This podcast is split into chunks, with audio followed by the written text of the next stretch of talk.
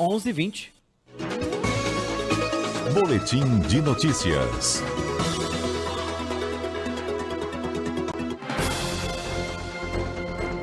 CBN Conexão Brasília com Rômulo Pinheiro. Rômulo Pinheiro, bom dia para você, bem-vindo. É um prazer muito grande voltar a falar com você aqui na programação. Tá tudo bem, Rômulo? Quanto tempo, meu amigo Max? Ó, oh, Max, já faz o quê? Mais de meses aí que eu não te é. encontrei. Nosso papão tá indo bem no campeonato, tamo de olho, Max. Bom ter você de volta com a gente. Um bom dia a todos os ouvintes da Rádio CBN Amazônia Belém. Legal, é um prazer muito grande voltar a falar com você e principalmente trazer assuntos uh, que interessam a população e que precisam né, ser debatidos ao longo desses dias tão corridos de uma rotina tão maluca que nós temos. Rômulo, tema de hoje: os embates entre executivo e judiciário e a grande repercussão do caso Daniel Silveira, que já virou novela.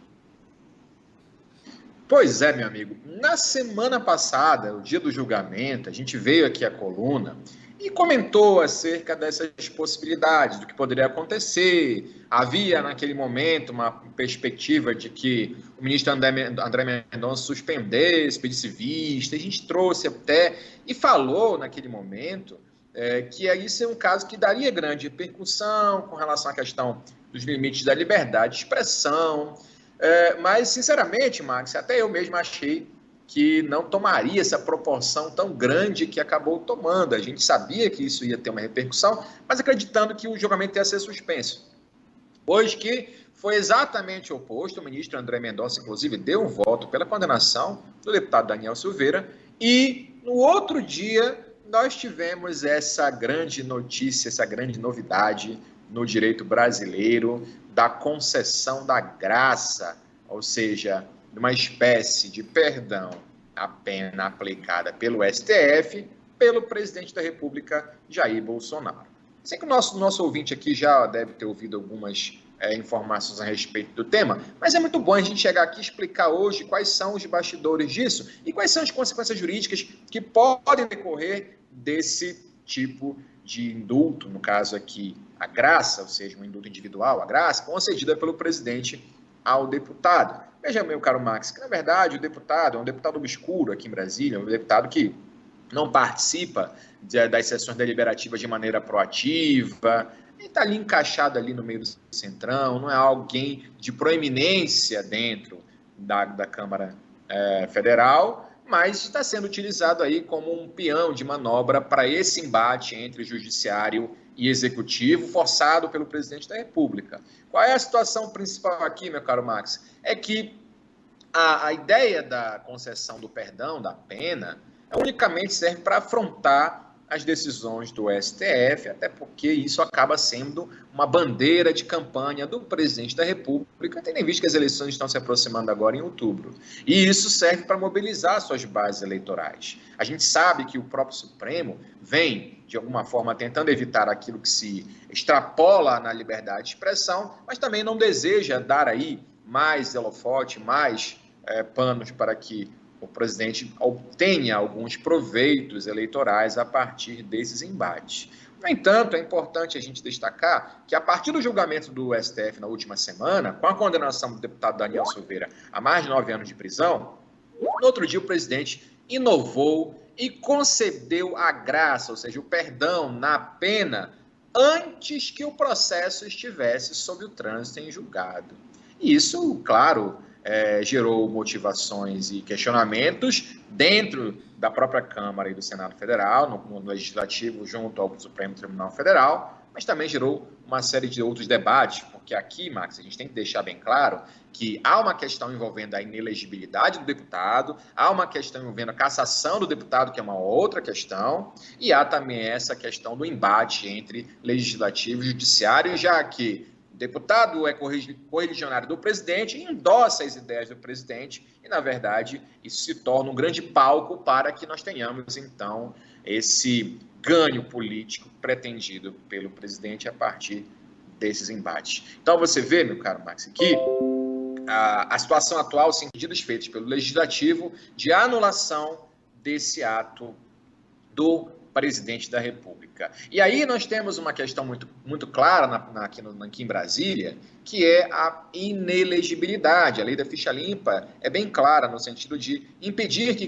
que pessoas já condenadas por órgãos colegiados tenham a possibilidade, possibilidade de se candidatar novamente. E a súmula 631 do STJ é a questão da inelegibilidade, está bem pacificada.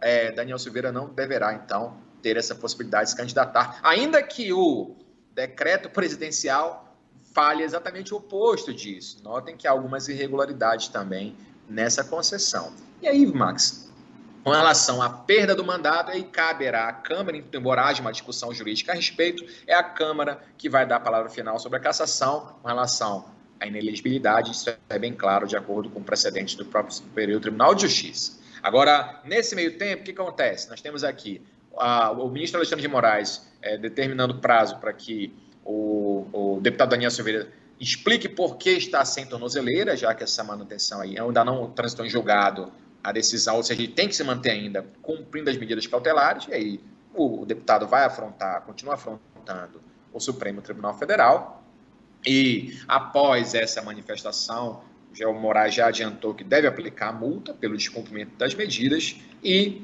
a vida que continua andando aqui em Brasília no debate com relação a esse, esse deputado, que de certa forma é irrelevante, mas por trás desse jogo de cena, nós temos então debate amplo sobre liberdade de expressão e imunidade parlamentar, onde já há um consenso aqui no Judiciário em Brasília de que a imunidade parlamentar não é abrigo para qualquer tipo de absurdo que é dito contra as autoridades. Você imagina, Max, você falando de um magistrado ou de um ministro se referindo a ele dessas formas pejorativas e grosseiras que foram proferidas, e ainda que haja essa imunidade, isso não é, isso há certa forma, há um limite sim para isso. E como nós estamos decidindo aí uma questão no Supremo, é muito provável que essa manutenção, essa decisão sobre as ADPFs da viabilidade ou não dessa graça presidencial ainda vai tomar algumas semanas para chegar uma decisão final e aí o Supremo está aguardando essa fervura